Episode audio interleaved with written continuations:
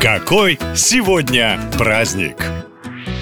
14 августа в России отмечают профессиональный праздник День строителя. Это не только полезная, но и очень древняя профессия. Первым ее представителем можно смело считать первобытного человека, который додумался смастерить для себя кров над головой. А вот праздник появился не так давно, его история связана с одним известным человеком. Основателем Дня строителя считается Никита Сергеевич Хрущев. В 1955 году он приехал на стройку Жигулевской гидроэлектростанции. Франции строители встретили Хрущева тепло и с гордостью показывали ему проделанную работу. Восхитившись масштабами и темпами строительства, Хрущев решил поощрить трудяг и распорядился отметить новый праздник в их честь. Правда, в СССР праздновали 6 сентября, а уже в современной России выбрали новую дату 14 августа. Обязательно поздравьте всех причастных, а если это и ваш праздник, то принимайте поздравления. И 14 августа в мире отмечают День татуировки татуировки. Тату человечество увлекается едва ли не со времени своего появления на Земле. Ученые считают, что первые рисунки на теле появились еще в эпоху палеолита, то есть 60 тысяч лет назад. Но если в современном мире тату – это часть стиля, то древние люди украшали свое тело в основном для того, чтобы защититься от всякой нечисти, ну или чтобы выделить определенную группу. Можно вспомнить японскую мафию якудзы или индейцев-охотников. Но и до нашего времени сохранилось много тату, которые которые несут в себе особый смысл. если вы мечтаете набить на себе что-то, ни в коем случае не выбирайте эти символы. Слеза – это тюремный символ, и он означает, что человек – убийца. Казалось бы, безобидный и красивый ловец снов – это на самом деле символ индейского воина, а количество перьев внизу означает количество убитых им белых людей. Погоны на плечах, звезды или колючая проволока – популярные тату среди зэков.